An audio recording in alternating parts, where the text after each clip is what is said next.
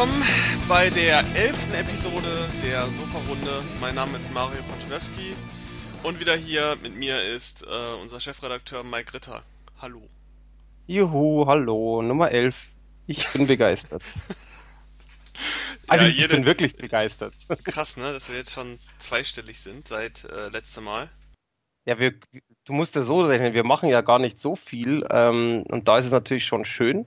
Wenn man jetzt vorstellst, wir würden jetzt jede Woche machen, wäre natürlich elf blöd. Wenig.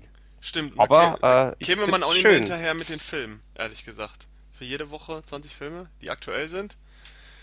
Äh, Schwierig. schwierig. Ja, ähm, Allerdings. Ja, diesmal ähm, habe ich nicht so viel. Ich habe effektiv nur eine Sache, die besprechenswert ist. Ähm, du hast ein bisschen mehr. Deswegen würde ich sagen, ähm, fängst du auch mal wieder an. Kann man tun. Kann man machen. Also, ich fange jetzt gleich mal mit meinem absoluten Knaller an, wobei da werden sich generell die Meinungen komplett zweiteilen. Da bin ich mir fast sicher. Das ist wieder mal so ein Film, wo ich glaube, dass man entweder diesen Film mag oder wie man, wie man typisch sagt, man wird den Film lieben oder man wird den hassen. Und zwar, es geht um Swiss Army Man. Kennst du den? Ja, sicher. Ja, ja, das ist ja so ein, so ein Film, der ging dann durch die Medien, weil der, wie heißt der noch von Harry Potter, der da mitspielt? Der, ähm, Daniel Radcliffe. Daniel Radcliffe, weil der sich da mal in eine sehr strange Rolle, wie du gleich noch berichten wirst, äh, hineingesetzt hat. Aber ich glaube, Absolut. lief der überhaupt im Kino? Ich weiß es gar nicht. Äh, lief im Kino, ich kann dir nur nicht sagen, ob er großflächig lief, aber ich kenne ein paar, die waren drin und die waren auch damals begeistert. Okay. Ähm, ich, ich sag jetzt kurz mal, wie ich draufgekommen bin. Äh, Daniel Radcliffe, klar. Äh, in meinen Augen wirklich ein guter Schauspieler, der einfach nicht nur den Zauberstab schwingen kann, was er definitiv in dieser Tragödie beweisen kann oder bewiesen hat, sagen wir mal so. Ich kam da drauf, dass ich irgendwann mal äh, durchgeguckt habe, was kommen denn so als nächstes die nächsten Monate Releases, sondern stand da Swiss Army Man und ich fand den Titel sehr komisch. Äh, hab's nicht ganz verstanden. Mittlerweile weiß ich, warum es so heißt.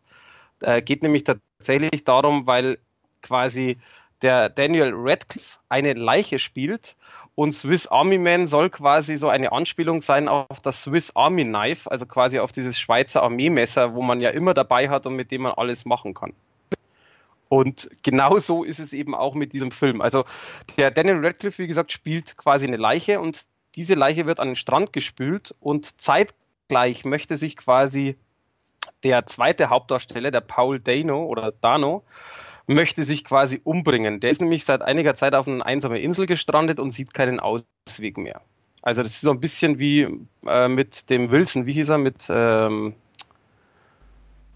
na, sag mir es. Ähm. Fällt, fällt mir es gerade nicht ein Keine Ahnung. der seinen Ball, der seinen Ball hatte, äh, der Tom Hanks jetzt hat, so ein bisschen wie Tom Hanks, der Wilson seinen äh, Volleyball hatte, nur eben der Paul Dano, der im Film Hank heißt, quasi hat jetzt seine in Anführungszeichen eigene Leiche. Sprich, er möchte sich eben umbringen, die Leiche wird angespült und dann wird es auf einmal sein bester Freund, weil er halt quasi quasi sieht, da ist ein Mensch oder das war ein Mensch in dem Fall und das ist quasi so seine, ja, wie sagt man so, sein, sein Freund, beziehungsweise einfach seine, ja, sein Zeitvertreib, so kann man es wirklich sagen.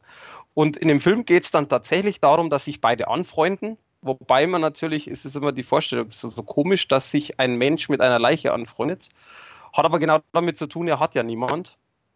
Und er nimmt ihn halt mit. Das ist eine schöne Und Begründung dann kommen, übrigens. ja, ist so. Der hat ja nicht immer ein Tier oder, oder wie eben äh, Wilson, der Ball.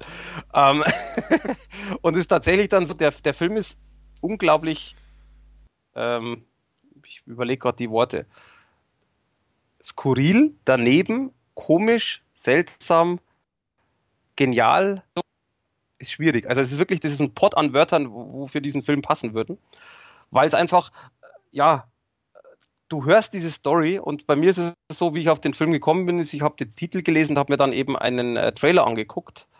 Und in dem Trailer siehst du zum Beispiel dann äh, den Hauptdarsteller auf dem Harry Potter Jetski fahren. Oder sagst du, what the fuck? Was ist das? also der fährt auf einer Leiche Jetski, wo du sagst, so, hey, sag mal, haben die irgendwie zu viel geraucht? Äh, die Daniels, also es sind zwei Regisseure, die jeweils mit Vornamen Daniel heißen, deswegen Daniels. Äh, ganz komisch. Erinnert mich, so ein bisschen, erinnert mich so ein bisschen an den, an den Spongebob-Film, wo der Spongebob auf äh, David Hessel, äh, Hasselhoff. Äh ja, so ähnlich. Vielleicht haben die auch den so gesehen. Nee, aber das ist tatsächlich so. Also, ähm, der Film ist total, total skurril. Also wirklich, und das ist eben in meinen Augen aber genau auch der Punkt, warum man ihn gesehen haben sollte, wenn man sowas mag. Ganz klar. Wenn man von Haus aus schon sagt, so die Story ist mir viel zu abgefahren, dann lassen, weil dann wird der Film auch für denjenigen mit Sicherheit nicht gut sein. Wenn man sich auf Sachen einlassen möchte, also wirklich, wenn man sagt, man hat sowas noch nie gesehen, dann unbedingt anschauen, weil das ist genau das, was ich vorher meinte. Man wird ihn lieben oder man wird ihn hassen. Das Extreme fand ich, oder das, was ich halt sehr, sehr extrem fand, sehr konfus fand, dass er halt tatsächlich, der Film ist wirklich witzig, also absichtlich witzig, nicht einfach irgendein Gag, sondern tatsächlich witzig gemacht. Er ist auf der anderen Seite aber sehr dramatisch, er ist ekelhaft. Also nicht so, dass man jetzt da irgendwelche Leichenteile sonst irgendwie sieht, aber da sind Szenen dabei, ohne jetzt zu spoilern, wo man dann wirklich in, in dem Moment denkt so, oh nee, oh, geht gar nicht. Und eine Sekunde später lacht man aber wieder. Und wieder eine Sekunde später fühlt man dann eben mit dem Hauptdarsteller mit. Und dann, also das ist wirklich so ein Wechselbad der Gefühle. Das hatte ich bei einem Film tatsächlich noch nie. Meine Freundin ebenso, also die hat den auch mitgeguckt und, und du schaust dich auch während des Films ein paar Mal an und sagst so, hä? Was? Und also wirklich, was passiert, also was in dem Film passiert, ist auch absoluter Quatsch. Aber wie gesagt, das ist absichtlich. Aber er hat auch eine sehr schöne Message in meinen Augen. Also tatsächlich so dieses, diese Gesellschaft, diese Freundschaft steht da halt extrem im Vordergrund. Und äh, ja, wie er jetzt ausgeht, was da alles passiert, äh, werde ich nicht sagen. Wer ein bisschen mehr über den Film wissen will, gerne mein Review durchlesen oder auch mal da die Fotos ansehen. Weil das, was ich als Abschluss noch sagen möchte, ist, äh, wie unglaublich genial Daniel Radcliffe wirklich in diesem Film spielt. Der hat nämlich wirklich, der hat die ersten, ich weiß gar nicht, 30 Minuten von mir aus immer die, das gleiche Gesicht. Wo du bei manchen Schauspielern sagst, das ist ja ganz schlimm. Also ohne jetzt Namen zu nennen, aber es äh, gibt ja einige Schauspieler, wo die Leute sagen, die Frau oder der Mann geht gar nicht, das guckt ja immer gleich. Keanu Reeves. Egal. ich sage, ich nenne keine Namen. Und ähm, er guckt halt anfangs wirklich immer gleich, aber was natürlich bei einer Leiche absolut logisch ist. Und das sind wirklich Szenen, wo du dich aber wirklich auch wegschmeißt, wobei es eigentlich nicht komisch ist. Also er, er guckt von mir aus, er hat das eine Auge so ein bisschen zu und ist halt also sichtlich tot und dann ähm, fängt er ja das Sprechen an, beziehungsweise der andere denkt halt, klar, er denkt sich da sehr, sehr viel rein.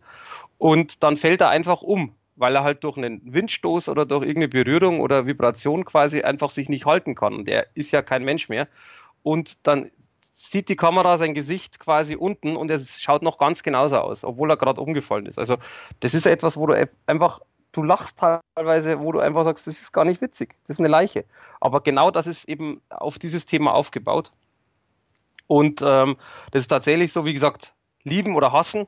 Ich liebe ihn tatsächlich, also ich habe den Film gesehen und habe mich köstlich amüsiert, habe aber auch danach sehr mit sehr vielen Leuten, die ihn gesehen haben und auch mit meiner Freundin über diesen Film diskutiert oder drüber nachgedacht. Und das ist in meinen Augen das, was ein Film haben soll. Unterhaltsam, und tatsächlich zum Nachdenken angeregt. Deswegen von mir gibt es eine satte 9 von 10. Mann, Mann. Also ähm, praktisch äh, so ein bisschen Arthouse-Nischenfilm für die Masse. Oder? Kann man das so sagen? Hm. Ja, ich, ich, ich könnte es ehrlich gesagt nicht anders formulieren. Also, das ist auch das in einer, in, einem, äh, in einer Filmgruppe habe ich quasi das Cover gepostet und so, den gucke ich mir jetzt das erste Mal an. Und dann kam halt von zwei, drei Leuten so, berichte mal, wie er ist. Und eine Person hat geschrieben, was ist das denn? Kenne ich gar nicht. Er, erzähl mir mal, worum es geht. Und dann haben wir gedacht so, oh.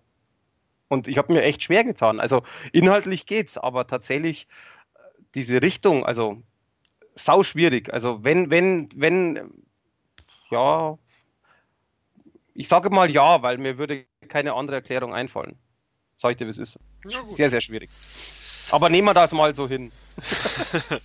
ja, ich habe davon auch, von dem Film auch gehört, habe den Trailer gesehen, habe so gesagt, so, hm, äh, ich verstehe den den, den Anspruch, den der Film äh, äh, vermitteln möchte. Also schon diese Skurrilität und ähm, das äh, ja interessiert sein, was was passiert mit mit Daniel Radcliffe in dem Film. Aber so richtig mich hat der Film nicht so gezogen, dass ich ihn dann irgendwie mir besorgt habe. Also wobei ich auch Kannst nicht du ja immer, immer noch machen. Was ich. ja Ja, nee. Nee, weil ich, weil ich, ich bin ja, ich bin ja grundsätzlich schon einer, der gerne so verrückte Filme guckt, aber dann bin ich doch eher so einer, der die, keine Ahnung, so in die Richtung von ähm, Zombieber oder so. Ne? Also solche Skurrilitäten gucke ich ganz gerne, aber so diese Nummer war mir dann so ein bisschen zu, hm, weiß ich nicht. Aber vielleicht gucke ich ihn mir nochmal an, wer weiß, vielleicht kriegt man ihn mal irgendwann günstig und dann ist er was wert, denn äh, was du sagst, habe ich schon von vielen gehört, dass der Film durchaus sehr unterhaltsam ist für, obwohl die Geschichte so skurril ist. Absolut. Also was ich noch dazu sagen möchte, was ich sehr interessant fand, ich habe vor dem Film ein Interview mit Daniel Radcliffe gel äh, gelesen, ich schon, äh, angeguckt. Gott sei Dank hat er da nicht gespoilert, das fand ich auch sehr gut. Und ähm, da hat er erzählt, und das fand ich sehr, sehr beeindruckend, dass er diese Rolle angenommen hat, ähm, weil er einfach das Drehbuch, ich glaube, zwei, drei Seiten gelesen hat und hat gesagt, geil, das will ich machen. Das ist für ihn Punkt A eine Herausforderung und klingt halt sehr, sehr cool und äh, es ist für ihn was anderes. Und das, was ich sehr beeindruckend fand, ob das stimmt, ist ja relativ, aber er hat auch in dem Interview gesagt, dass er dafür kein Geld verlangt hat, sondern er wollte das unbedingt machen und äh, wusste, dass es quasi ein relativ wenig budgetiertes Projekt ist und hat es deswegen gemacht. Und ähm, ich habe danach auch noch ein Interview gesehen nach dem Film. Es ist auf der Blu-ray übrigens mit drauf was ich auch sehr empfehlenswert finde, weil es quasi so eine ganz kurz und knapp vier, fünf, sechs Minuten, ich weiß gar nicht mehr, also relativ kurz und knapp ein Interview ist, was die Movie Cops in der Schweiz geführt haben, wo quasi der Film uraufgeführt worden ist und er dabei war. Auch das fand ich sehr interessant und da merkt man halt ehrlich gesagt auch, was, was er kann und, und, und wie, wie er ist ist ein echt sympathischer Mensch. Und Harry Potter, den Stempel, den hat er natürlich, aber er hat jetzt auch in einigen Filmen schon bewiesen, dass er eben nicht einfach nur ein Zauberer ist, im Anführungszeichen, sondern es seine Kinderrolle war.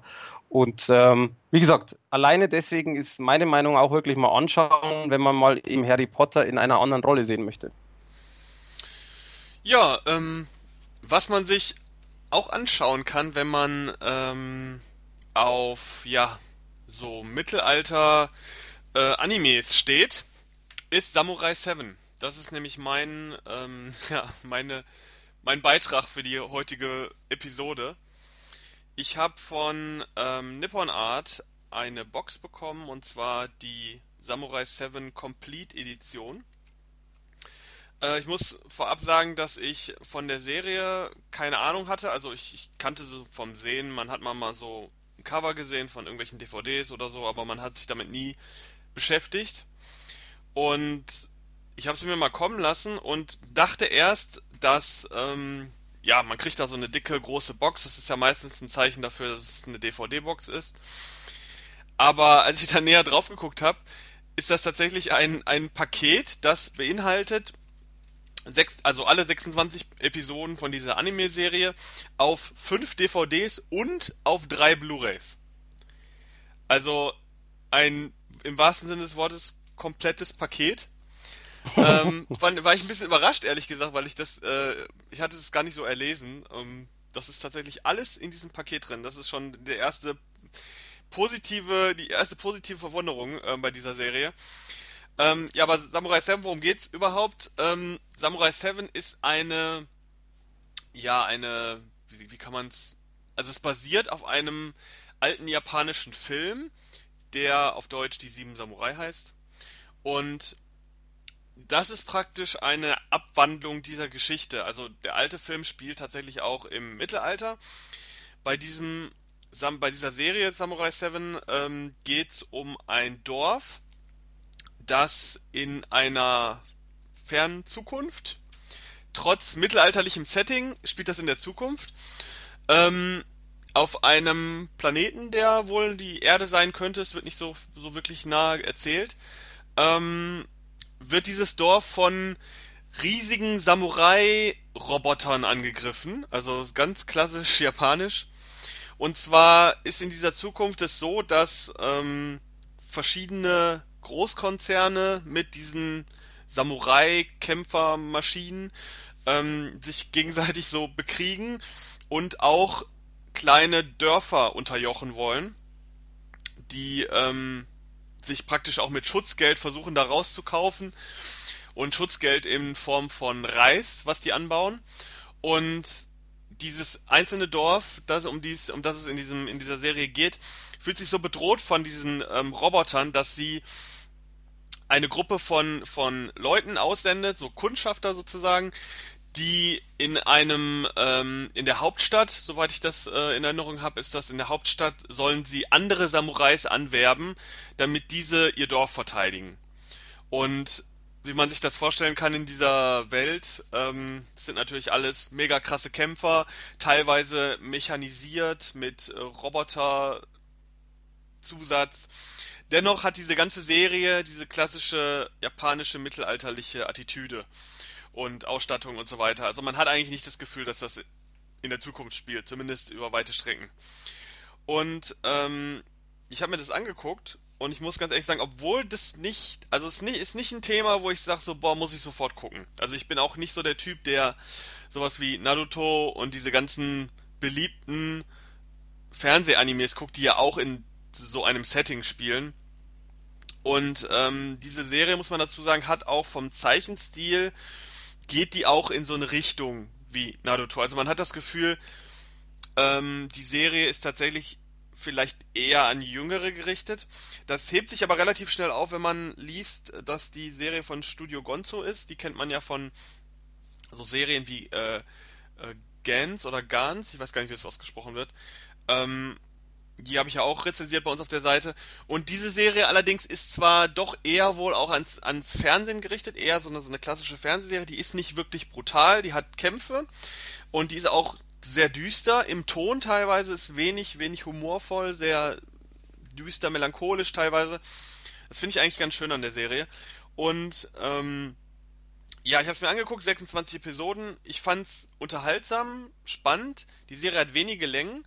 Äh, äh, meiner Meinung nach. Das ist schon für 26 Episoden ziemlich gut.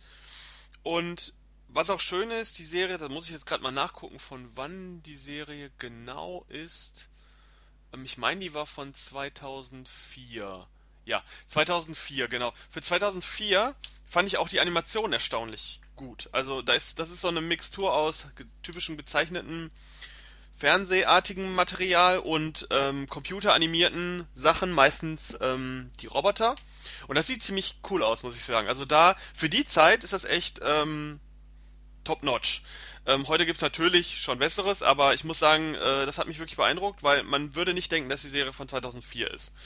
Ähm, da gibt es deutlich schlechtere Vertreter aus der Zeit, die man wahrscheinlich eher ähm, im Hinterkopf hat.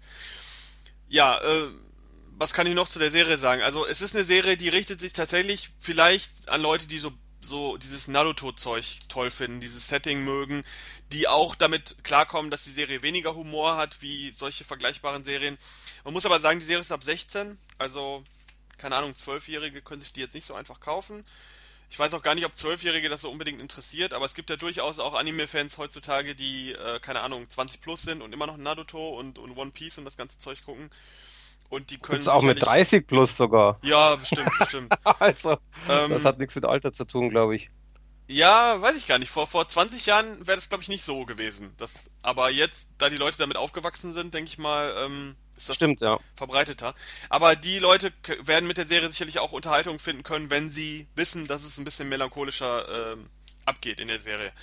Ähm, wie gesagt, die gibt's, die ist auf DVD halt in dieser Box drin, fünf DVDs und drei Blu-rays, also man kann es auch, keine Ahnung, verleihen oder verschenken, wenn man nur die Blu-rays haben behalten möchte oder so weiter.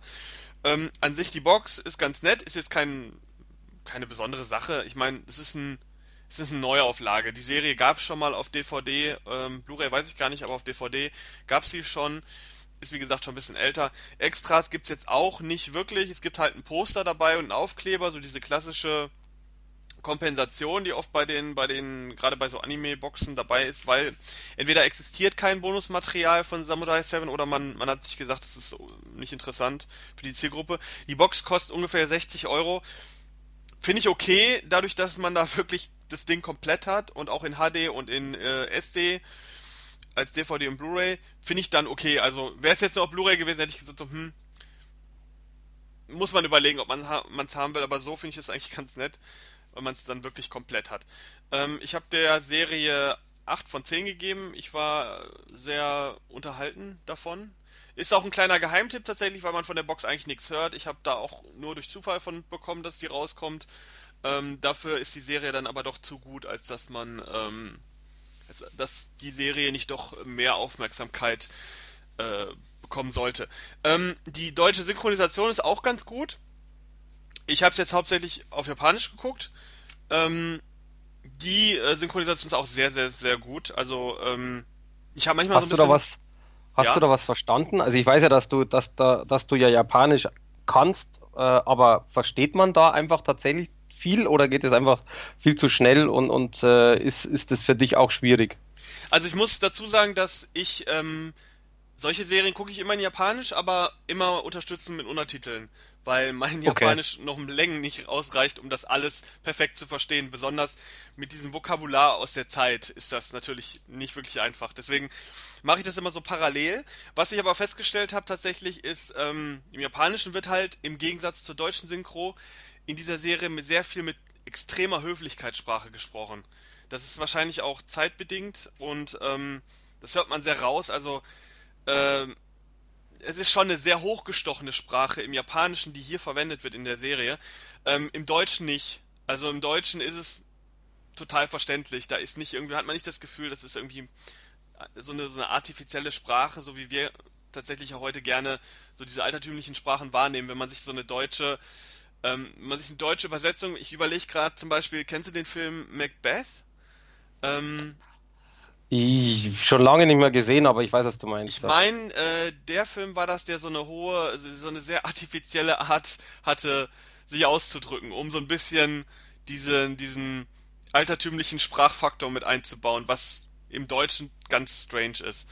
Ähm, und das hat man hier halt nicht, also man kann es in Deutsch super verstehen. Wie gesagt, es ist Fernsehniveau. Ähm, auf Japanisch tatsächlich merkt man, dass da, dass da sehr viel Höflichkeitssprache benutzt wird und ähm, dass das doch ein bisschen anders ist als der klassische Anime, den man sich so anguckt. Aber es ist ja zeitbedingt und damit äh, äh macht es ja auch Sinn. Ähm, wie gesagt, es gibt, wer, wer das gerne, ich meine, viele gucken tatsächlich ja auch die Serien gerne auf Japanisch, auch wenn sie es nicht verstehen, weil die Tonalität einfach auch eine andere ist. Ähm, Untertitel sind auch dabei und äh, die sind sogar optional. Also ähm, es ist eine, ist eine schöne Verpackung, schöne DVD, schöne Blu-ray, kann man auf jeden Fall machen. Bild ist sehr gut. Also 8 von äh, 10 auf jeden Fall gerechtfertigt. Äh, kann man als Fan und Interessent dieser Zeit und von Anime-Serien auf jeden Fall machen. Ja.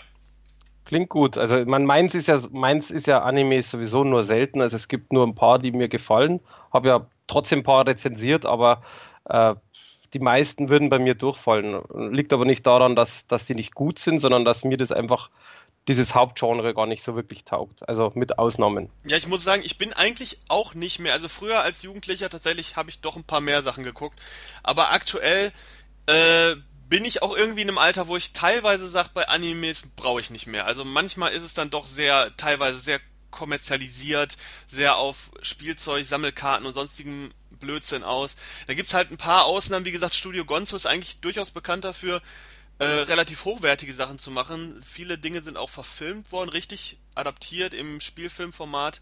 Ähm, von denen, zum Beispiel Afro Samurai kennen wahrscheinlich auch viele äh, ähm, vom Studio. Ja, kenne ich auch sogar. Genau, also die machen durchaus hochwertige Sachen, deswegen bei solchen Sachen gucke ich immer ganz gerne mal rein, weil die dann oft auch relativ knapp sind, abgeschlossen haben, nicht 5 Millionen Staffeln, wie, wie sowas wie One Piece und sowas.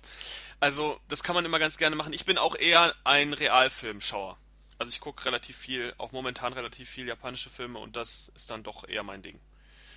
Du musst ja jeder für sich wissen. Ich sage jetzt mal so, ähm, die Daseinsberechtigung haben sie natürlich. Meins ist jetzt auch nicht so, aber es ist eben, ich, mir geht es oft so, wenn ich jetzt eine Rezension von irgendeinem von uns lese, von, von Marcel, von dir, äh, ist mir schon ein paar Mal so gegangen, wo man gedacht habe, okay, klingt auch interessant. Also, ja, also wie gesagt, ähm, dass ich von diesem Anime so begeistert war, dass ich auch noch komplett zu Ende geguckt habe, tatsächlich ist schon ein Zeichen dafür, dass es durchaus gut ist. Also ist auf jeden Fall was für Leute, die dieses Anime-Schulmädchen-Zeug, was so ja durchaus doch der eher der Standard ist meistens, ähm, nicht so mögen, die sollten da auf jeden Fall mal reingucken. Ja, ist doch ein schönes, war gar ein schönes Schlusswort. Äh, ich habe ja auch noch ein bisschen was geguckt. Also ich habe tatsächlich jetzt äh, im Februar war bei mir ein bisschen mehr wie jetzt die letzten Monate. Und ähm, ich habe jetzt noch zwei Sachen vorbereitet und zwar sind Filme, die es schon länger gibt, die es aber jetzt quasi wieder gibt.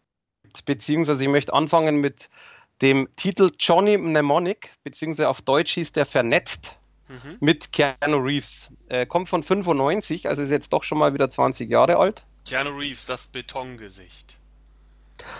Ganz ehrlich, ich mag Keanu Reeves, aber ich mag Keanu Reeves tatsächlich in den alten Rollen um einiges mehr wie in den neuen. Ich finde, er hat früher in diesen typischen 90er äh, Jahre Filmen, die es gab, wo er wirklich oft dabei war, finde ich, hat er noch ganz anders, in meinen Augen jetzt ganz anders gespielt und äh, ich finde, er wird jetzt mittlerweile nur noch verheizt, aber vielleicht auch aus gutem Grund. Ähm, der, der, der Film, also Johnny Mnemonic, wurde angekündigt und ich habe mich da mega drauf gefreut, weil äh, erstens mal ist es ein richtig schönes Mediabook. Das Ding gibt's aber auf Blu-ray so noch gar nicht. Also sprich, der äh, Release ist am äh, 24.02. und äh, eben von dem Mediabook das allererste Mal in Deutschland auf Blu-ray. Und ich denke natürlich auch, dass von äh, Turbine oder Turbine, je nachdem, auch äh, nochmal eine normale Blu-ray nachkommen wird. Momentan gibt's das Ding erst eben als äh, Blu-ray Mediabook in einer Auflage von 2000 Stück. Und ich denke mal, die werden dann die nächsten ein, zwei Monate dann nachschießen. Schätze ich mal, weiß ich nicht. Bis jetzt noch nichts gelesen. Aber es geht ja auch darum, den Film, und zwar folgendermaßen, der Film ist ein Science-Fiction-Thriller. Und es gab ja in den 90er davon, einige davon. Und äh, es geht auch in diesem, ich nenne es mal wirklich Filmjuwel, also weil ich finde den damals, fand ich den schon super. Ich finde den nach wie vor sehr, sehr gut, den Film. Äh, es haben sehr viele Filme ja die Zukunft aufgenommen. So, was passiert im Jahre, was ich, 2000 irgendwas. Und in dem Fall, was passiert im Jahr 2021? Also wir haben da auch noch ein bisschen hin, aber es ist sehr, sehr vorsehbar und man merkt, dass im Endeffekt das, was da theoretisch Zukunftsvision war, alles totaler Quatsch ist. Aber es ist ja bei vielen so, also man hat sich die Zukunft ja anders vorgestellt. Und in dem Fall ist es halt so, die, die Technik ist natürlich weiter fortgeschritten, die Städte sind ganz anders, das Ganze ist so ein bisschen gesplittet, es gibt verschiedene äh, äh, Gruppierungen und es gibt eben auch eine Krankheit, die, äh, ich sag's jetzt mal vorsichtig, wie jetzt damals, jetzt zu meiner Kindheit noch, wo das rauskam mit Thema AIDS, oh, ist nicht heilbar, ist tödlich und so weiter und so fort, da ist es ähnlich. Das heißt, es ist eine Krankheit, die äh, im Endeffekt nicht heilbar ist, die, äh, wo keiner so richtig irgendwas weiß über diese Krankheit. Und über 50 Prozent der gesamten Bevölkerung auf dem Planeten ist davon befallen. Und äh, es geht quasi darum, Keanu Reeves ist ein Datenschmuggler und es geht quasi quasi so, dass er hinten im Nacken hat er eine ja einen Chip implantiert, hat auch ein kleines äh, Loch, sieht lustigerweise so aus wie ein Klinkenstecker von einem Kopfhörer, also eine klein, einen kleinen und ähm, er kann da quasi Daten reintransferieren, wie bei uns jetzt quasi mit einer portablen Festplatte und kann die Daten irgendwo wieder entladen. Also so ist quasi, das ist dieser Datenschmuggel, der er ist. Und es okay. geht im Endeffekt, ja, eigentlich eine einfache Geschichte. Für damals war das natürlich schon cool. Also vor 20 Jahren gab es das ja so nicht wie jetzt. Oder ja, 22 ja, Jahren. Mhm. Also eigentlich ganz eine coole Vision in dem Fall. Und es geht im Endeffekt darum, er verdient halt sein Geld, dass er quasi zu A fährt, irgendwelche Daten nimmt, zu B fährt und die wieder entlädt. Also so relativ easy. Und in dem Film geht es darum, dass er ganz am Anfang des Films bekommt einen Auftrag, wo er halt eigentlich viel Kohle dafür kriegt. Äh, und das wäre aber über seinen Datenlimit. Und soweit ich mich jetzt recht entsinne, ist es ganz witzig, weil das Datenlimit sind 80, äh, ich glaube, ich, ich bin mir nicht sicher, ob sie mit Gigabyte sprechen. Ich glaube schon äh, oder Terabyte. Nee, ich weiß nicht mehr genau. Ist, ist egal. Jedenfalls ist das für jetzt auch ein bisschen lächerlich, was, was da angesprochen wird. Und er hat dann quasi so einen Datenverdoppler. Das heißt, es ist ein, ein äh, ja, so eine Art Programm. Das schlägt er an, lädt das hoch und kann doppelt so viel Daten quasi speichern. Cool. Und Absolut. Und dann fährt er halt zu diesem, äh, zu diesem äh, Treffpunkt, lädt sich die Daten drauf, merkt aber, dass viel zu viele Daten sind. Äh, jetzt technisch gesehen mal alles ähm, ausgeschaltet. Das heißt, er hat viel zu viel Daten im Kopf, wo er auch immer die dann speichert, sei jetzt dahingestellt.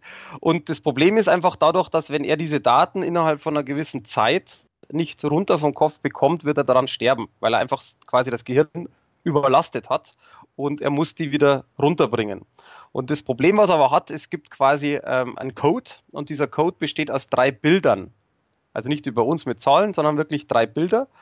Und dadurch, dass die Yakuza aber äh, hinter ihm her sind, weil die auch diese Daten wollen, verschwinden diese äh, Bilder und er hat quasi nur noch eins zum Übertragen und die anderen zwei sind weg. Und äh, also sie sind noch da, aber ich möchte jetzt nicht erklären, wo, weil das wäre schon zu viel Spoilern. Und es geht in dem Film dann quasi darum, dass die Yakuza unbedingt seinen Kopf abschneiden wollen, um die Daten halt, um an die Daten zu kommen. Und er natürlich äh, nicht möchte, dass sein Kopf äh, abgeschnitten wird und möchte halt nur die Daten rausbringen. Also ihm geht es eigentlich überhaupt nicht darum, was hat er drin, sondern raus damit, weil er will weiterleben und halt so ungefähr Kohle absacken und weiter geht's. Und ähm, darum geht's in dem Film und das ist eben der Punkt, weiter werde ich nichts äh, erzählen, weil, weil ich dann zu viel spoilern würde. Aber das ist halt sehr, sehr interessant, weil vor allem auch da Schauspieler mitspielen, die man kennt, wo man auch überhaupt nicht vermuten würde. Zum Beispiel Dolph Lundgren spielt mit mhm. und der spielt einen komplett durchgeknallten Pri Priester, der quasi kein Fleisch mehr an sich hat. Also er sieht normal aus, aber er hat halt quasi x tausend Implantate, die ihn stärker machen, größer machen, was auch immer. Mhm. Und ähm, der passt trotzdem einfach total rein. Und ich meine, Dolph Lundgrens äh, Highlight-Zeit war ja in der, in der Zeit. Und passt. Also das ist zwar eine ganz komische Rolle, aber die passt. Genauso wie Ice-T, der, der Sänger oder der Musiker spielt mit. Der war ja früher in, auch in den verschiedensten Filmen zu sehen. Keanu Reeves als Hauptdarsteller. Dann ähm, äh, gibt noch, jetzt muss ich nur schnell schauen, ob das die ist, die äh, Dina Meyer. Kennst du die? Äh, nö, sagt Oder Meyer, wie auch immer. Die äh, wurde eigentlich total bekannt durch Starship Troopers. Okay. Mhm. Und äh, Johnny Mnemonic, also vernetzt war ja zwei Jahre zuvor. Da spielt sie aber schon mit und daher kennt man sie halt natürlich. Und äh, ja, also lange Rede, kurzer Sinn. Ich finde den Film echt genial. Er, er zeigt halt äh, eine coole Zukunftsvision, äh, die wie gesagt, Quatsch ist, aber das spielt keine Rolle. Äh, sehr, sehr cooler Film, sehr schöne Drehorte, wirklich gute Schauspieler, äh, die, die kompletten Genre-Mixes passen. Also es ist halt sehr actionreich, er ist halt sehr spannend, äh, so ganz leicht Horror, aber ich sage jetzt mal ganz leicht und halt sehr viel Science Fiction und ich finde diese Kombination, also so, ich habe es jetzt auch in meinem Artikel Cyberspace Thriller äh, genannt, äh, weil es halt natürlich da sehr, sehr gut passt, ist einfach sehr, sehr cool. Qualität auf Blu-ray ist auch sehr gut geworden. Das finde ich ja auch immer bei sowas sehr wichtig. Sprich, ein sehr guter HD-Transfer, detailreiche, äh, scharfe Bilder, wirklich farbenpassend, auch, auch wenn teilweise die ein bisschen blass sind, was aber zur Geschichte passt. Also ich gehe davon aus, dass dieser Stilmittel wirklich auch so genutzt haben. Und ähm, wirklich auch sehr, sehr gute Effekte. Also sprich, äh, die, die Dolby Digitalanlage wird ausgenutzt. Und was ich sehr interessant finde, äh, ich gucke da selten drauf, aber da ist es mir ins Auge gesprungen. Erstens ist es eine Blu-ray-Premiere generell. Und äh, es ist weltweit die erste Blu-ray mit, äh, also von dem Film mit Dolby Atmos und Auro 3D Sound. Ähm, was mir gar nichts bringt, weil ich kann's, also ich habe kein Equipment dafür. Aber es ist, finde ich halt sehr interessant, dass auch natürlich die Branche in diese Richtung geht. Also sprich auch für die Zukunft schon oder für die Leute, die diese Technik schon haben, auch das zu machen. Ob es dann was bringt, keine Ahnung. Kon Konnte es ja nicht testen. Aber finde ich halt sehr interessant. Und äh, Mediabook im Endeffekt, also wer von Turbine die letzten, oder Turbine. Du hattest die letzten, deinen englischen Namen, ne? Ich, weiß nicht, wie man es, ich weiß wirklich nicht, wie man es nennt. Ich würde eher fast, sich, ich würde eher sagen Turbine, oder? Ist doch deutsches Wort. Also. Turbine Medien, ja, eigentlich schon, Turbine Medien. Ähm, aber ähm, quasi wer von denen schon mal ein Mediabook, Mediabook hatte, die haben echt sehr, sehr gute Qualität mittlerweile. Sehr schönes Booklet, auch so ein bisschen in Cyberspace Art gemacht, äh, mit schönen Informationen, Fotos zum Film. Äh, was dabei ist, ist eben ähm, also designertechnisch finde ich sehr gut gelungen. Es ist vorne drauf Keanu Reeves mit so einer Cyberspace-Brille. Schwierig zu beschreiben. Dafür ist die Rückseite vom Mediabook in meinen Augen total Banane, weil es ist, sieht aus wie so eine Cyberspace-Explosion. Ähm, also ich kann es nicht beschreiben. Fand ich sehr komisch. Ja, kann man bei mir auch sehen. Ich habe ja die, ich habe ja auch Fotos gemacht zu dem äh, Mediabook. Allerdings bin ich auch einer, der sagt, naja gut, egal wie es hinten aussieht, bei mir steht es im Regal mit dem Frontcover, also ist mir das wurscht. Aber trotzdem fand ich es ein bisschen äh, sehr lieblos. Sei dahingestellt. Und äh, was ich auch sehr, sehr schön finde, wobei das ist auch wieder die Frage, ob man es braucht, das ist halt äh, in dem Mediabook selber gibt es halt zwei Discs und es gibt eine 35 mm Filmzelle, also quasi vom Original, äh, eine 33 mm Framecard, also quasi, das ist einfach ein, ein, von dem Film, von dieser Filmrolle so ein Zentimeter abgeschnitten und das wurde quasi mit Design eingeschweißt. Und ich finde das sehr, sehr spannend äh, oder sehr, sehr cool eigentlich. Ich habe da von ein paar, habe mir da auch sogar schon mal welche gekauft. Was aber eigentlich ja nichts bringt. Das ist so ein Sammelding, wo du sagst, naja gut, da guckst du einmal gegens Licht und dann sieht man schön die Szene und das war's. Aber ich finde es halt trotzdem ein schönes, äh, äh, also eine schöne Dreingabe, die im Endeffekt ja nichts extra kostet. Äh, der Punkt ist allerdings, nur die ersten 1200 äh, Mediabooks haben dieses äh, Ding drin, also diese Framecard. Alle anderen, quasi die restlichen 800, haben diese Framecard nicht mehr mit drin. Ja, also, ist aber nachvollziehbar. Ne? Irgendwann ist der Film auch mal zu Ende. Du, äh, ich finde es halt von dem her sehr cool, weil ich biete halt einfach den Erstkäufer eine Möglichkeit und das ist nicht günstiger oder nicht teurer wie das restliche. Mhm. Ähm, deswegen finde ich es halt cool. Was ich sehr schade fand, äh, wer, wer halt Mediabook sammelt und die Sammler legen extrem Wert auf Nummerierungsnummer, weil man kann schnell mal sagen, man hat 2000 gemacht und die gibt es halt nicht. Und das finde ich schade. Ist aber so. Ähm, der eine Hersteller macht es, der andere macht es halt nicht. Und äh, Turbine hat es nicht gemacht, fertig. Also das ist auch kein Meckern, mir ist das relativ jacke, aber äh, in dem Fall ist es halt so. Mhm. Deswegen meiner Meinung nach 9 von 10 tatsächlich, weil ich den Film echt super gern mag und das Mediabook mega geil finde. Äh, da passt einfach alles zusammen. Allerdings wird auch, glaube ich, dieser Film etwas sein, wo ich einfach sage, wenn ich so alte Dinger nicht mag, so 95er Produktionen, wo natürlich die Effekte und alles drum und dran nicht so toll waren, oder wenn ich Keanu Reeves wie du jetzt nicht unbedingt so toll finde, dann äh, ist der Film natürlich nichts. Das ist muss, klar. Ich muss ja sagen, zur Verteidigung von Keanu Reeves, ähm, ich mag sein Schauspiel eigentlich meistens nicht, weil, also ich, ist vielleicht falsch formuliert. Ähm, er wird oft in den falschen Filmen eingesetzt, wo man Schauspiel braucht.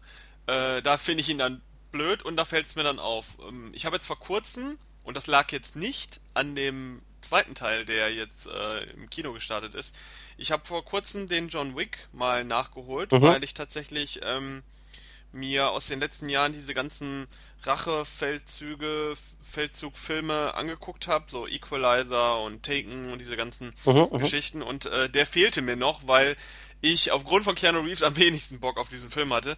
Den habe ich mir dann angeguckt und den fand ich erstaunlich gut, auch teilweise vor allem wegen Keanu Reeves, weil er halt nun mal diese Betonmine in dem ganzen Film hat und es passt voll in den Film rein. Aber wie gesagt, wenn man ihn dann in so Filmen hat wie Knock Knock, den ich ja auch genießen durfte, ähm, dann weiß man, warum er nicht mehr so dick im Geschäft ist, glaube ich, bei vielen Sachen, weil ähm, da einfach zu viel Schauspiel verlangt wird und er das meistens nicht liefern kann. So finde ich es zumindest. Seine alten Filme kenne ich ehrlich gesagt nicht so wirklich, weil ich viele seiner alten Filme nicht gesehen habe. Vielleicht also ich, äh, kann ich da mal. Also ich muss so sagen, bei Johnny Mnemonic, bestes Beispiel, äh, das siehst du auch an den Fotos, die ich im Artikel hochgeladen habe. Ähm, er hat zum Beispiel, es gibt nicht nur eine Szene, wo man quasi versucht, diese Daten rein, also am Anfang reinzubekommen, dann rauszubekommen. Und da wackelt er komplett im Kopf und fletscht die Zähne wie ein Hund und so weiter. Das sieht eigentlich sehr albern aus. Aber es passt zu dem Ganzen halt komplett dazu. Und ich finde, er passt da sehr, sehr gut rein.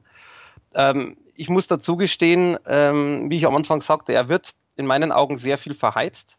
Jetzt egal warum, das sei jetzt dahingestellt. John Wick war aber für mich auch ein Film von seinen neueren jetzt, der mir auch richtig gut, oder was heißt richtig gut, der mir richtig Spaß gemacht hat. Und wo ich auch sage, das ist einer, den man schon gesehen haben sollte in meinen Augen. Allerdings ist es halt auch so, ich meine, äh, es gibt Leute, die mögen den Schauspieler, den wir nicht. Äh, und das ist wie bei Harry Potter in dem Fall wird es auch genügend geben, die sagen, naja gut, äh, ich mag den aber nicht, weil, klar, äh, ist so, ist auch nicht schlimm. Ich, wie gesagt, fand den Film gut und äh, finde das Mediobook auch klasse und deswegen hat es mich umso mehr gefreut, dass der jetzt endlich auch mal auf Blu-ray erschienen ist. Ja.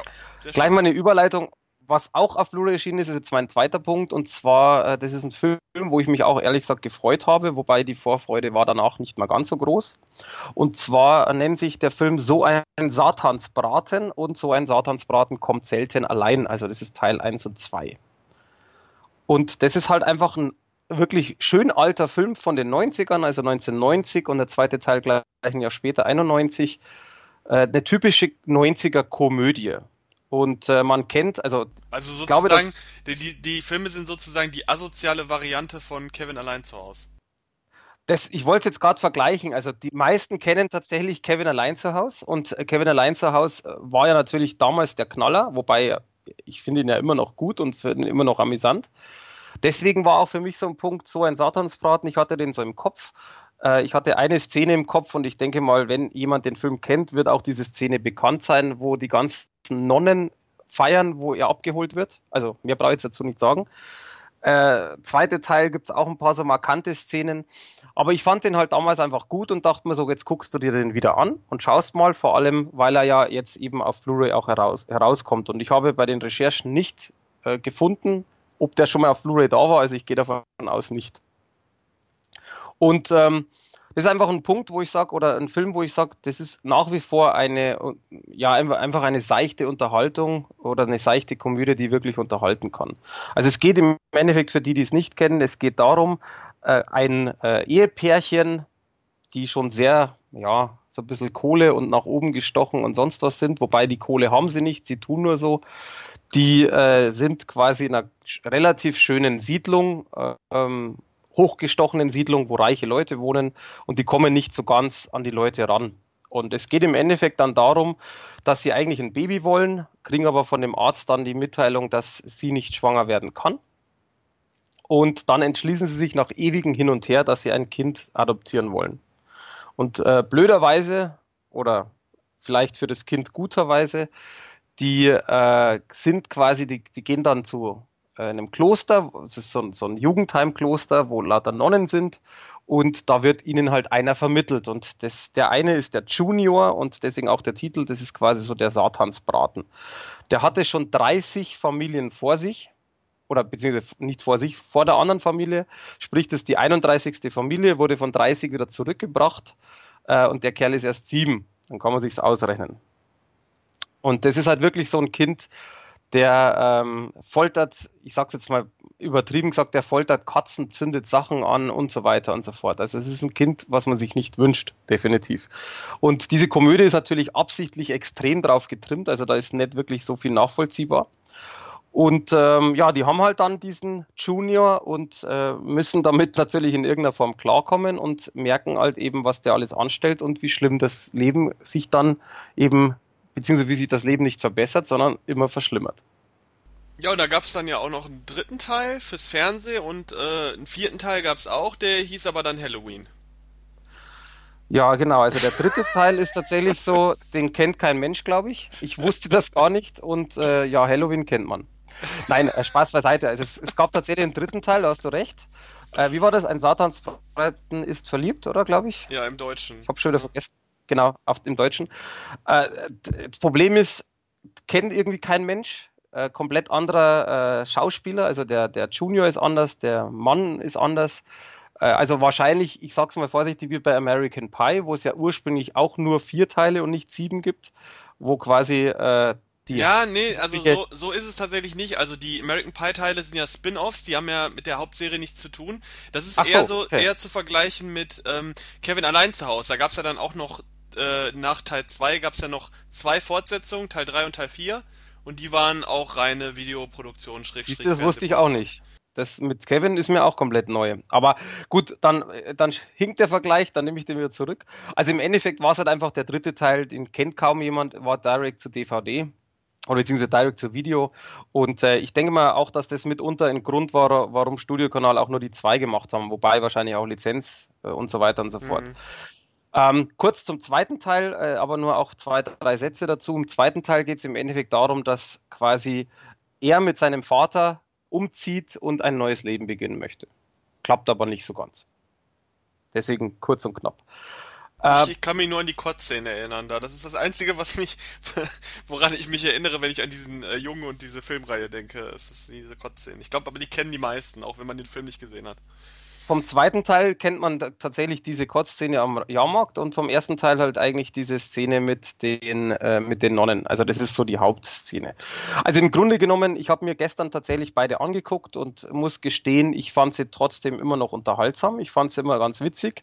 Die Gags äh, sind noch relativ gut. Also ich will nicht sagen niveauvoll, weil die Gags sind natürlich ziemlich weit unten. Aber ich finde trotzdem, sind, es sind andere Gags wie jetzt bei vielen äh, Komödien heutzutage, die immer unter der Gürtellinie stecken. Und das finde ich bei, bei aktuellen Komödien aus äh, teilweise aus Amerika ziemlich krass. Das gab es da so krass noch nicht, wenn man jetzt die Kotzszene mal kurz ausklammert. Und ähm, die kann man aber nicht ausklammern. die ist zu lang, da hast du recht. Die, die, die deckt nee, einfach drei Filme ab mit, mit der Menge, die da gekotzt wird. so ungefähr. Nein, aber du weißt, was ich meine. Also deswegen, ähm, ich finde ich find sie noch sehr unterhaltsam und auch noch tatsächlich sehr lustig. Da sind echt ein paar sehr coole Gags dabei. Das Gesicht von ihm zum Beispiel oder im zweiten Teil noch von seiner kleinen Freundin äh, ist einfach genial. Es passt einfach sehr, sehr gut rein. John Ritter, der die Hauptrolle spielt, äh, finde ich, passt auch sehr gut in den Film. Es sind ein paar alte Bekannte, die man jetzt auch schon mal gesehen hat. Also nach wie vor in meinen Augen eigentlich ganz gute Filme.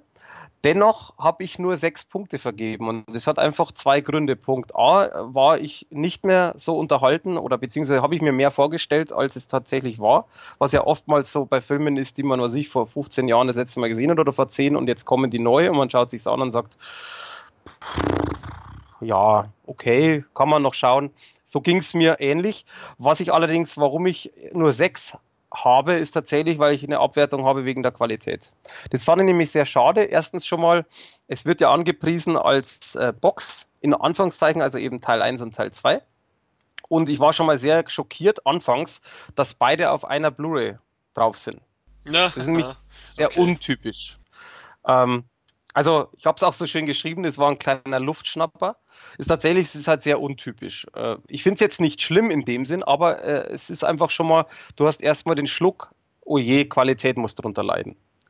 Ich glaube es tatsächlich in diesem Fall war es nicht so, weil äh, ich glaube einfach die Qualität gar nicht so wirklich viel verbessert wurde. Also äh, es war ein HD-Transfer, das sieht man auch, also das ist auch äh, in meinen Augen gelungen. Allerdings, das war's schon. Also sprich, das Bild wurde in meinen Augen so gut wie nicht überarbeitet, wenn überhaupt. Es ist immer noch verrauscht, es ist altbacken, es ist teilweise farblos und äh, das ja, fand ich ein bisschen schade. Natürlich, es ist Blu-ray-Qualität, also es ist definitiv noch besser wie DVD, aber es ist in meinen Augen lange nicht äh, Blu-ray würdig und es gibt viele Beispiele, die älter sind als dieser Film, wo eine Überarbeitung stattgefunden hat, wo man sieht, dass das durchaus funktionieren kann. Das war eben leider hier nicht der Fall und deswegen finde ich es ein bisschen schade und äh, führt im Endeffekt auch zu der Abwertung, weil tatsächlich die Qualität auf Blu-ray nur Mittelmaß ist. Ja, also äh, ich habe den auch schon Ewigkeit nicht mehr gesehen. Ich habe den mal früher, wie vorhin im Vorgespräch schon äh, thematisiert, bei, bei Super RTL lief der oft. Und äh, da habe ich dann vor allem auch den zweiten, den habe ich auch öfter mal gesehen. Aber heute weiß ich nicht, ob ich mir das nochmal angucken würde. da bleibe ich dann doch lieber bei Kevin allein zu Hause. Aber äh, du, deswegen, die Kurzszene sollte man sich mal angucken. Ja, genau. so, Nein, ich bin auch ganz so ehrlich, ähm, ich hätte den, ich hätte den Film so anders, wenn, wenn ich jetzt ihn nicht zu Rezensionszwecke bekommen hätte. Das ist ein Film, den würde ich mir so definitiv jetzt nur für ein, zwei, drei Euro kaufen. Und gut. Ähm, in der Tat Kevin aber auch. Also ich habe mir Kevin äh, tatsächlich erst die, da gibt es ja auch so eine Doppel, äh, wo beide Blu-rays quasi in so einer Doppelbox drin sind, habe ich mir auch erst gekauft, ich glaube eine Woche vorher, äh, weil ich auch gesagt habe, ich muss den mal wieder sehen. Äh, natürlich kommt der im Fernsehen und bla bla bla, aber ich bin ja dann doch eher derjenige, der was in der Hand haben möchte. Deswegen abschließend wer, wer sowas sehen möchte und auch mal natürlich so ein bisschen Kindheitserinnerungen und so weiter, der soll reinschauen. Dafür finde ich es absolut passend. Äh, für alle, die jetzt sagen, sie wollen jetzt irgendwie eine Goodfield-Komödie oder sonst was, nee, dann lieber lassen. Hm, ja. Ja, und das war's dann auch mit den Filmen und äh, Serien, die wir für diese Episode hatten. Ich habe jetzt noch ein paar News, die ganz witzig sind, äh, beziehungsweise eine davon ist äh, witzig, ähm, die vielleicht besprechenswert sind. Was man ja über dieses Jahr sagen kann, ähm, vor allen Dingen jetzt auch schon im Februar, dass ähm, dieses Jahr tatsächlich auch ein dickes Kinojahr wird. Also wenn man sich mal anschaut, was für Filme da in den Startlöchern stehen, von Power Rangers über Fast and the Furious, über Fuck You Goethe, kommt ja auch ein neuer dieses Jahr und so weiter und so fort. Also dieses Jahr wird relativ dick und für uns ist das natürlich deshalb relevant, weil diese Filme dann noch irgendwann bei uns auf dem äh, Heimkinotisch landen. Und was jetzt angekündigt wurde, ist, dass auch dieses Jahr, das ist schon ein bisschen länger bekannt, ein neuer Saw-Film kommen soll. Jo. Äh, Saw 8 und äh, was ich auch lustig finde, dass man, weil man so ein Bohai drum gemacht hat, dass Saw 7 äh, The Final Chapter wäre und dann äh, kommt jetzt Saw 8. Aber gut, ich bin großer Fan von der Reihe und freue mich darauf. Ähm, aber sie haben auch angekündigt, dass dieses Jahr natürlich auch ein neuer The Purge-Film kommen soll. Purge 4. Mhm, auch noch. Und das ist so ein Ding, wo ich dann wieder sage, ma. Also letztes Jahr war ja ein bisschen problematisch, weil es im Sommer wohl weil es im Sommer wohl ein bisschen Probleme in Amerika gab mit irgendwelchen Leuten, die wohl auch irgendwie selber purgen gegangen sind, also so irgendwie Straftaten begangen haben und dann im Internet gesagt haben, hey, ich habe hier einen Säurebohren gemacht, so nach dem Motto. Und dann gab es ja auch noch einen Amoklauf, glaube ich, irgendwie, der relevant war, dass der Purge-Film verschoben wurde im Kino. Weil normalerweise kommt er ja immer im Juli, soweit ich weiß. Und dann haben sie den auf September, glaube ich, verschoben. In Deutschland lief er dann auch erst im September. Ähm, genau, am 4. Juli kommt er, glaube ich, immer ähm, im Kino. Und dieses Jahr soll er dann halt tatsächlich wieder am 4. Juli kommen und in Deutschland dann wahrscheinlich wieder Richtung September. Es ist ja so immer so die Zeit für The Purge. Äh, obwohl ich das nicht verstehe, warum man das nicht einfach in Richtung äh, Halloween äh, packt, aber gut. Und äh, da können wir uns dann auch wieder drauf freuen. Äh, das wäre dann der vierte Teil und ein fünfter Teil ist wahrscheinlich auch sehr äh, ähm, voraussehbar, denn oh. die Serie hat ja einen unfassbaren Erfolg. Also bei bei einem Gesamtbudget von ungefähr, weiß nicht, 22 Millionen haben die drei Filme gekostet, also wirklich nix und eingespielt über 300 Millionen. Also das ist äh, ein Wahnsinnsding. Ähm, diese ganzen günstig produzierten, in Anführungszeichen, Horrorfilme sind ja durchaus momentan sowieso eine große Nummer, sei es jetzt Ouija oder ähm, Lights Out und diese ganzen Dinger, die ja wirklich nicht viel kosten, bis teilweise so zwei, drei Millionen oder bis, bis zu zehn Millionen maximal und die spielen ja dann teilweise ohne Ende ein. Und The Purge ist ein Paradebeispiel. Obwohl der Film im Grunde immer die gleiche Geschichte erzählt, äh, rennen da alle Leute rein, auch in Deutschland sehr beliebt. Und die Serie soll ja tatsächlich sogar bald noch um eine Serie erweitert werden. Also man geht da die volle Franchise-Maschinerie an und ja, also ich kann mit The Purge seit ich habe ich habe tatsächlich alle drei geguckt. Den ersten fand ich von dem von der Prämisse noch interessant, der hat sich dann aber am Ende rausgestellt, dass es eigentlich ziemlicher Quatsch ist. Und Teil 2 und 3 ist man natürlich ein bisschen offener und größer geworden, aber im Grunde ist es dann auch immer derselbe Käse und würde ich jetzt so sagen, ich bin kein großer The Purge Fan. Wie sieht's bei dir aus? Ähm, also in der Tat, okay, ich muss anders sagen, pass auf der erste Teil, den fand ich richtig gut, weil das war in meinen Augen einfach mal auch mal was komplett Neues, was Besonderes, fand ich sehr, sehr geil. Zweiten Teil habe ich dann erst keine Ahnung wann, also tatsächlich irgendwie äh, drei, vier Monate nach Blu-ray-Release, glaube ich, irgend sowas geguckt. Und ähm, ja, ich fand den ganz okay, aber ich war eher ein bisschen enttäuscht, weil ich habe mir da was anderes erwartet. Also im Vergleich jetzt zum ersten Teil dachte man so, ja, der wird jetzt irgendwie weitererzählt. Auf einmal war das dann in der Stadt und man weiß nicht. Fand den aber trotzdem ganz okay, aber jetzt auch nicht so wow. Also deswegen war okay. Ähm, Kannst du das Geräusch nochmal machen? Wow. Das spiele ich ganz am Anfang in, in den Podcast ein. Mach wie du möchtest. und äh, dann war eben Teil 3, den habe ich jetzt, ja, ich glaube tatsächlich vor zwei Wochen erst gesehen. Und fand den ehrlich gesagt wieder um eine, also was heißt um einiges, ich fand den besser wie den äh, zweiten Teil. Fand allerdings, es haben einige äh, Freunde von mir auch gesagt, der ist viel besser wie der erste Teil. Habe ich überhaupt nicht verstanden, weil das war für mich tatsächlich, wie du schon sagst, so, ja, es ist die Purge und man weiß eigentlich schon genau, was passiert. Und ähm, dann kommt eben äh, im dritten Teil ja natürlich in einer gewissen Weise andere Geschichte, aber das war für mich auch trotzdem viel zu viel gleich und vorhersehbar.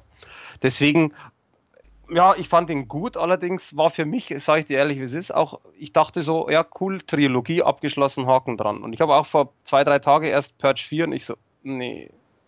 So geht's mir bei, aber ehrlich gesagt auch mit so. Also ich persönlich, jetzt, wenn ich nur nach mir gehe, ich finde so eine wahnsinns geile Serie. Also jetzt Filmserie. Ich mag die Filme, ich finde auch sehr interessant, was die Filme erzählen. Also es gibt ja viele, die sagen, naja gut, vier, fünf, sechs, wie auch immer, erzählt ja nur irgendwann Scheiß. Finde ich nicht. Wenn man wenn es wirklich detailreich schaut, wird noch sehr viel erzählt und kommt sehr viel raus. Ich bin trotzdem einer, ich hätte bei Saw, also nach Saw 3 Schluss gemacht. Für mich ist das so eine typische Trilogie, finde ich super. Mir wird es zu viel. Und jetzt bin ich sehr gespannt auf dem Achter Kino wird das für mich definitiv überhaupt nichts, sondern irgendwann mal zu Hause. mal schauen, wie er dann, wie er dann ist. Ich weiß es ehrlich gesagt aber nicht, aber ich bin überhaupt kein Fan eben von, von diesen ganzen, ich muss nochmal und ich muss nochmal und wie du schon gesagt hast, bei Purge, ja, und so lange, bis irgendwie der Film mal floppt oder kein Geld mehr da ist oder was auch immer. Finde ich nicht gut, mag ich auch überhaupt nicht, ist aber halt nun mal so, kann man nicht ändern. Ja, also ich bin ja, also ich freue mich ja riesig auf Saw, weil ich bin ein ganz großer Fan und nicht nur von den ersten drei, sondern wirklich von allen.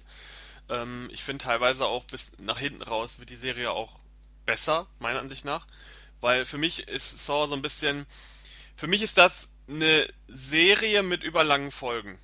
Und so äh, äh, kommt dieses Saw-Franchise für mich auch rüber, weil man kann bei Teil 5 nicht einsteigen, man versteht nichts. Weil diese ganzen Charaktere werden eingeführt, muss man kennen. Und wenn man da erst spät anfängt, äh, hat man wirklich ein Problem. Und das ist so für mich, glaube ich, ist auch für viele wahrscheinlich auch das Missverständnis bei den Saw-Filmen, weil die Serie, äh, diese, diese Filme, klar, haben sehr, ähm, gehen später in so eine sehr verzwickte, sehr verstrickte äh, äh, Geschichtsrichtung. Und ähm, das ist halt das Konzept tatsächlich einer Serie. Und ich habe immer so ein bisschen das Gefühl, dass ähm, viele nicht verstehen, dass diese Filme tatsächlich mehr, dass dieses komplette Paket von Saw eher eine Serie ist. Also ich glaube, als Serie würde man Saw tatsächlich besser verkaufen können und hätte Saw wahrscheinlich auch, vor allen Dingen die späteren Saw-Filme, hätten da wahrscheinlich mehr, ähm, mehr Zuspruch von, von der Horror-Community. Aber ähm, ja, also ich habe das relativ schnell gecheckt so und deswegen konnte ich mich damit immer arrangieren, dass die Geschichten halt sehr verstrickt sind und teilweise mittendrin anfangen. Also vor allen Dingen auch Teil 7 ist, versteht man überhaupt nicht, wenn man irgend nichts davon gesehen hat. Also ich kann mich auch erinnern, dass ich, ich habe ab Teil 4 alle im Kino gesehen und ähm, kann mich auch sehr daran erinnern, dass äh, an verschiedenen Stellen ich im Kino saß und Leute um mich rum saßen, die nichts verstanden haben, wo dann immer so ein Dolmetscher daneben saß und ihnen erklärt hat, äh, was da jetzt gemeint ist in der Szene und wer jetzt wer ist und ist ganz abstrus. Und da denke ich mir auch so, ja Leute, irgendwann muss man auch mal checken, dass man gerade in der Saw-Serie nicht einfach so mit irgendeinem fünfter Teil war das damals, glaube ich, ähm, fünften Teil irgendwie einsteigen kann. Aber gut, naja, wie gesagt, Purge ist so konstruiert, da kann man mit jedem Teil einsteigen. Das ist äh, Stumpfsinn, meiner Ansicht nach, relativ stumpfsinnig. Äh, das geht so in so eine Richtung von Wrong Turn, finde ich, weil Wrong Turn ist ja auch so eine Richtung gegangen. Irgendwann wurden dann, wurde das Konzept dann einfach immer nur noch wiederholt mit äh, mehr und größer. Aber effektiv sind es immer die gleichen Filme irgendwie. Nur Wrong Turn ist halt auf den Videomarkt ausgewichen und gab es dann ab äh, Teil 2 nicht mehr im Kino. The Purge ist tatsächlich so eine B-Film-Variante, die dann halt tatsächlich weiter im Kino funktioniert. Aber gut, wenn die, wenn die Zuschauer das wollen, dann kriegen sie es auch. Offensichtlich. Du, ich bin, ich bin da sehr gespannt. Also nochmal ganz kurz Thema, Thema Purge und Thema Saw. Also ich, ähm, ich freue mich auf Saw trotzdem auch schon. Also auch wenn das vorher nicht so geklungen hat, weil, wie gesagt, ich mag die Serie ja auch. Dennoch äh, ist meine Meinung, dass man noch drei Schluss hätte machen können. Allerdings nicht mit dieser Flut an Informationen, das ist auch wieder klar. Also der geht eine andere Richtung, die ich eingeschlagen hätte, jetzt selbst persönlich. Allerdings äh, bin ich schon sehr gespannt, weil ich finde bei Saw die Ideen halt auch teilweise ziemlich geil und auch die Ausführung, also die, die Machart. Es ist halt einfach kein billig produziertes Filmchen ähm, und das ist halt etwas, wo ich mich auch darauf freue. Ich werde mir Purge aber auch angucken. Wie gesagt, ich bin nur ehrlich gesagt der Meinung, langsam sollte man es lassen. Allerdings ist äh, ähnlich wie du gesagt hast bei, bei Saw mit der Serie, da hast du vollkommen recht. Es wäre eine Serie geil draus geworden. Äh, so es mir aber auch bei Purge. Ich glaube, wenn Purge einen Film gehabt hätte und dann eine Serie äh, in einer gewissen Weise, das glaube ich hätte funktioniert. Ja, und, ich ähm, weiß nicht. Also ich weiß nicht. Ist schwierig natürlich, aber gut, sei jetzt dahingestellt. Aber lass uns mal überraschen, was so die Zukunft bringt mit diesen zwei Filmserien, Filmreihen. Ja, was man, was man nicht bekommt, wenn man äh, das Poster sieht. Das ist jetzt äh, die nächste News, die sehr interessant ist, die auch durch die Medien gegangen ist. Es gibt in, ähm, muss ich gerade gucken, wie das in Usbekistan gab es einen Film vor kurzem, der im Kino lief, der jetzt verboten wurde. Denn ähm, auf dem Poster dieses Films ist was zu sehen, was der Film nicht bietet. Und ich fand das ganz interessant, weil das eine schöne ja, Analogie auch zum Videomarkt, auch gerade in Deutschland ist. Dieser Film, das ist irgendein Actionfilm, den man so auch gar nicht kennt äh, außerhalb des Landes, mit dem Titel Da Di oder Day Di. Weiß nicht, wie man es ausspricht. Ähm, scheint irgendwie ein klassischer Actionfilm zu sein, so optisch Richtung Fast and the Furious oder sowas. Und auf dem Cover ist ähm, Morgan Freeman abgebildet. Ähm, den hat man irgendwie aus einem aus einem anderen Film rauskopiert. Ich weiß tatsächlich gerade, ich guck mal gerade Last Nights, der, äh, die Ritter des siebten Ordens ähm, hat man ihn rauskopiert und auf dieses Poster gesetzt. Und zwar hinter den beiden, ich tippe mal, das sind die Hauptdarsteller des Films, hat man das reinkopiert. Es wirkt auch ein bisschen fremdkörpermäßig auf diesem Poster. Sieht, er sieht so ein bisschen aus wie so ein, wie so ein Jedi-Meister oder sowas. Und ähm, ja, so sieht das Poster halt aus. Damit wird das wird der Film beworben, dass Morgan Freeman offensichtlich irgendwie relativ präsent in diesem Film ist. Und wer ist nicht in diesem Film? Morgan Freeman. Also er kommt überhaupt nicht drin vor. es kann, hätte ja tatsächlich sein können, dass auch in einem, in einem anderen Land, wo äh, Filme produziert werden, nur fürs Land, dass man sich da mal äh, so, so einen Star geleistet hat. Es gab ja bei uns in Deutschland auch, dass man mal so ein ähm, Bud Spencer zum Beispiel sich äh, geholt hat für einen rein deutschen Film. Und das ist aber hier nicht der Fall. Er spielt überhaupt nicht mit. Und so wurde das Poster jetzt, beziehungsweise der Film auch wohl, ähm, eingezogen von der, ich denke mal von der Regierung wird es gewesen sein, weil dieses Marketing ähm, extrem dreist ist. Und das fand ich, ist auch tatsächlich extrem dreist, dass man da wirklich mit einem mit einem äh, Hollywood-Schauspieler wirbt, der überhaupt nicht drin vorkommt. Aber wenn man sich mal bei uns auf unserem Markt an, äh, umschaut, jetzt nicht unbedingt im Kinomarkt, da traut sich das noch keiner, aber ähm, im Videomarkt, da hat man doch oft äh, gerade so Cover DVD-Cover, die mit Dingen werben, die oft nicht im Film vorkommen. Also ich habe das persönlich auch bei Kritiken schon erlebt, dass hinten auf den ähm, auf den DVD-Covern gerne auch mal Szenenbilder sind von Filmen, die also von anderen Filmen einfach. Ne? Also gerade Zombie-Filme habe ich oft erlebt, dass daneben Stock-Footage, also Bildern, die man sich einkauft, die ganz random sind, die nichts mit dem Film zu tun haben, die dann halt als Marketing benutzt werden, dass gerne mal auch ähm, einfach nur für Bilder von anderen Zombie-Filmen und dann teilweise von so 80er Jahren Zombie-Filmen wie äh, ähm, Day of the Dead oder ähm, Dawn of the Dead, also wirklich bekannte Filme, dass da einfach Bilder genommen werden und auf die Cover geknallt. Und damit wird dann geworben. Es bemerkt kaum jemand. Man kann es natürlich nur bemerken, wenn man die Filme gut kennt und die Bilder dann auch äh, zuordnen kann. Aber es ist eine Dreistigkeit, die sich in Deutschland relativ viele Publisher, gerade von kleineren Publishern, äh, geleistet wird. Und was ich jetzt vor kurzem auch äh, äh, verstärkt festgestellt habe, ist, dass sehr oft auf Covern mit ähm, Stock-Footage-Personen geworben wird. Das heißt, man hat einen Film, keine Ahnung. Ähm, ich habe jetzt einen Film von einem, von einem Kollegen vor kurzem ähm, nochmal gesehen, der hieß Goth, also so ein äh, kleiner Independent-Film, wirklich, wirklich nichts Besonderes, der jetzt neu rausgekommen ist unter dem neuen Titel Queen of Goth. Und ähm, da hat man auch auf dem Cover einfach eine, eine, eine Frau abgebildet, in groß, wirklich ganz präsent auf dem Cover, ähm, die so ein bisschen so Gothic-Klamotten anhat und ähm, aber ganz eindeutig wahrscheinlich auch nicht aus dem Milieu stammt. Und das ist dann die Werbung für den Film, obwohl diese Person ja überhaupt nicht in dem Film vorkommt. Also es ist irgendeine Dame, die man sich, also ein Bild von einem Model, das man sich eingekauft hat, woraus man das Cover gestaltet hat. Aber mit dem Film hat diese Person nichts zu tun. Und das merkt man aktuell sehr viel. Also äh, ich könnte da unendlich viele Neuveröffentlichungen von Filmen nennen, wo, wo diese neuen merkwürdigen Cover zusammengebastelt werden. Und ich muss ganz ehrlich sagen, das finde ich genauso dreist wie diese, diese Kinoplakatnummer. Klar, man hat jetzt hier einen Hollywood-Schauspieler, wo das vielleicht nochmal eine andere Dimension hat, aber generell dieses Werben mit etwas, was in diesem Produkt nicht vorkommt, sei es jetzt, äh, keine Ahnung, wie gesagt, ein Bild von einem anderen Film oder ein Model, was mit dem Film nichts zu tun hat, finde ich schon extrem dreist. Wie siehst du das? Also ich finde es ehrlich gesagt nicht dreist, ich finde es eine Frechheit, dass sowas überhaupt zulässig ist. Ja, das ist die Frage. Ähm, äh, gibt's da überhaupt eine Handhabe, die theoretisch jemand haben könnte über, über solche Cover oder Poster? Ich kenne mich da überhaupt nicht mit aus. Das wäre aber mal tatsächlich interessant zu wissen, ob man, ob, wie, warum sich, also wie sich das Publisher auch einfach so trauen können, einfach mit Dingen zu werben, die ja ganz klar in diesem Produkt nicht vorhanden sind. Ich weiß es nicht, also da müsste man mal einen Anwalt fragen. Ähm, das, das geht jetzt, glaube ich, für uns so zu weit, aber also ich finde es, ich muss gestehen, wenn ich ein Cover irgendwo sehe beim Einkaufen, jetzt gehen wir mal davon aus, ich gehe jetzt gerade irgendwo im Mediamarkt, Saturn, was auch immer und ähm, gucke mir einen Film an. Dann habe ich schon mal persönlich das Problem, dass, oder nein, was heißt ich persönlich? Ich, ich bin einer, ich gehe nach dem Cover. Das heißt, wenn das Cover mich schon mal nicht anspricht beim Vorbeigehen oder beim Schauen, dann schaue ich da gar nicht weiter. Es kann der beste Film sein, wenn das Cover scheiße ist, dann ist schon für mich zu spät. Außer natürlich, du hast mir zum Beispiel was empfohlen, dann ist es wieder was anderes. Ähm, aber das ist halt so ein Punkt, wo ich sage, nee, geht nicht. Das heißt, da habe ich schon mal selber das Problem, dass ich natürlich jetzt in diese Richtung gehe. Ich schaue mir das Cover an.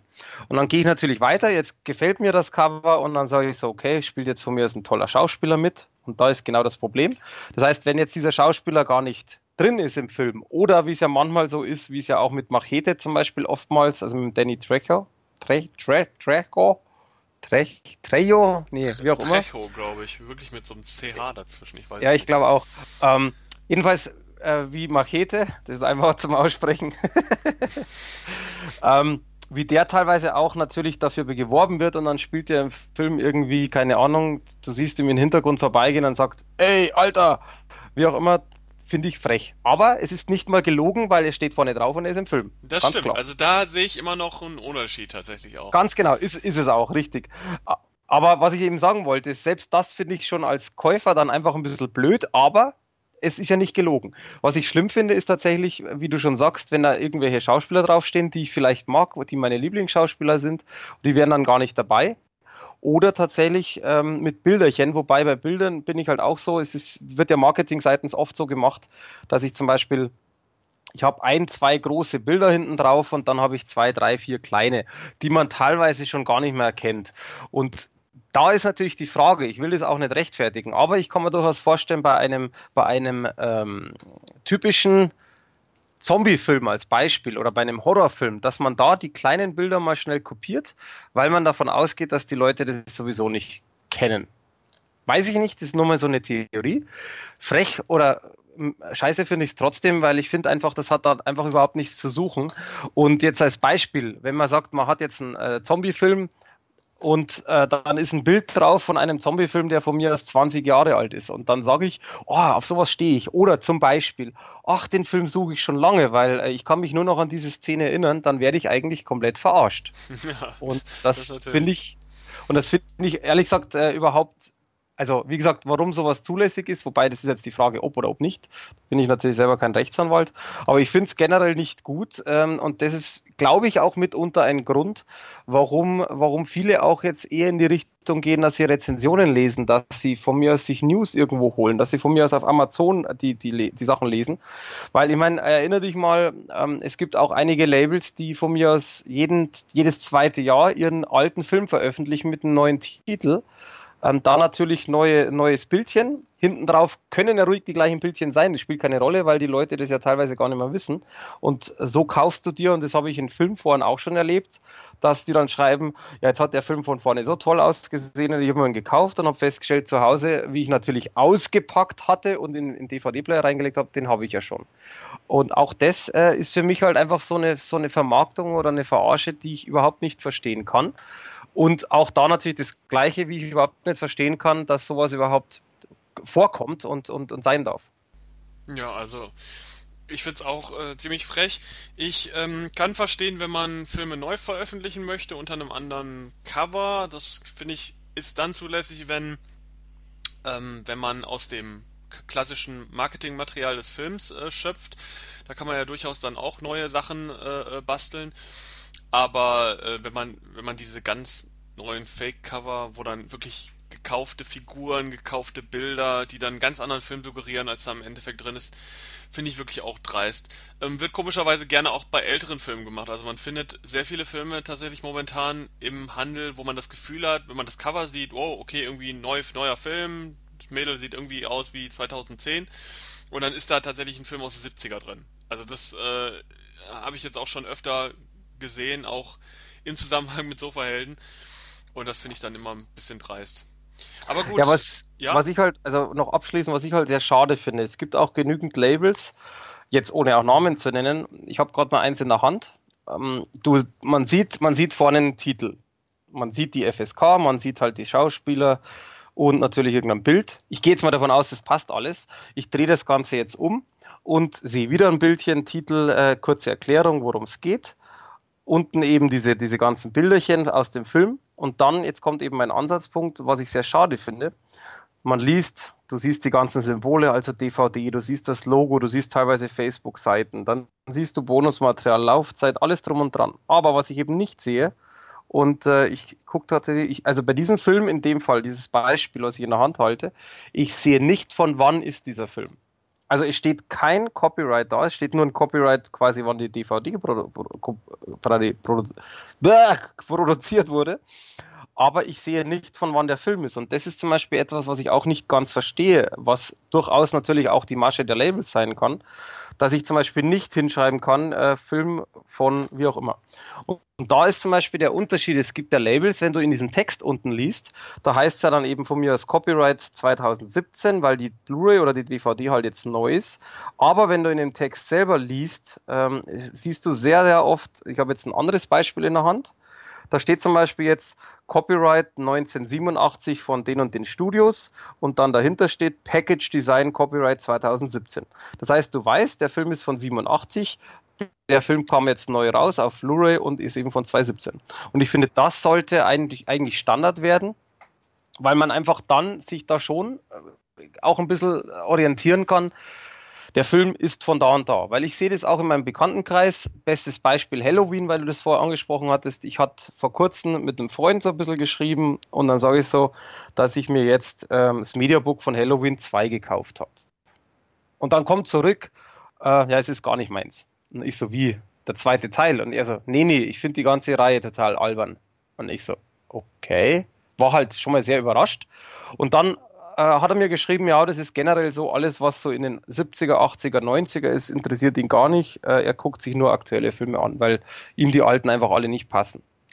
Ist okay, ist jeden seine Meinung, aber genau da ist die Krux. Wenn das Cover cool ist oder vielleicht hinten auf die Bilder sogar falsch, dann wird er nie, wenn er jetzt beim Einkaufen ist, wohlgemerkt, nie sehen, von wann ist der Film. Also äh, kannst du da schon mal überhaupt nichts ausschließen. Und du kannst, oder natürlich kannst du, aber du stehst nicht im Laden und nimmst deine, nimmst deine App und gehst auf Google oder von mir das Amazon-App oder was auch immer und suchst da bei zehn Filmen erstmal durch, von wann kam der. Das, ja, das habe ich, ich früher man, gemacht tatsächlich. Ja, es gab's, klar, das mache ich teilweise auch noch, dass ich halt Informationen äh, sammle. Aber äh, der Punkt ist, das kann man eigentlich von einem Filmfan nicht verlangen. Und da braucht man sich natürlich nicht wundern, dass es dann auch eher immer in Richtung Online geht, dass ich natürlich jetzt auf Amazon und Co., wie sie alle heißen, äh, alle Informationen natürlich schön auf einen Blick bekomme und sagen kann, okay, passt, passt nicht, weil da steht's Produktionsjahr zum Beispiel ja schön drin. Meistens zumindest. Ja, und im Normalfall, richtig. Ja. Ähm, Deswegen, ich habe übrigens auch noch eine, also es ist keine Neuigkeit, sondern einfach äh, ein kleiner Hinweis für diejenigen, die den Film kennen. Ich fand es nämlich sehr, sehr cool und zwar, äh, du kennst mit Sicherheit auch den Film Kids. Mhm, ja, natürlich. Genau, und der kommt jetzt auf Blu-ray raus. Nur mal so nebenbei, am 3. März. Ich bin sehr gespannt, wie dann die Qualität ist, weil ich meine, der Film hat damals polarisiert. Ich habe den auch vor kurzem erst wieder mal angeguckt auf DVD und der polarisiert immer noch, finde ich.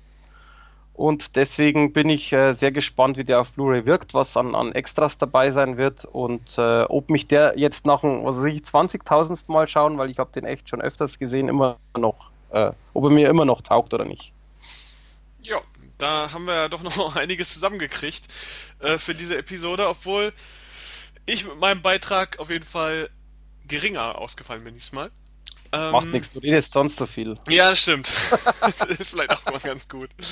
Ähm, ja, damit äh, danke ich dir für die Zeit und den Zuhörern für ihre Zeit, dass sie äh, sie aufgebracht haben, um sich unser Gelaber anzuhören.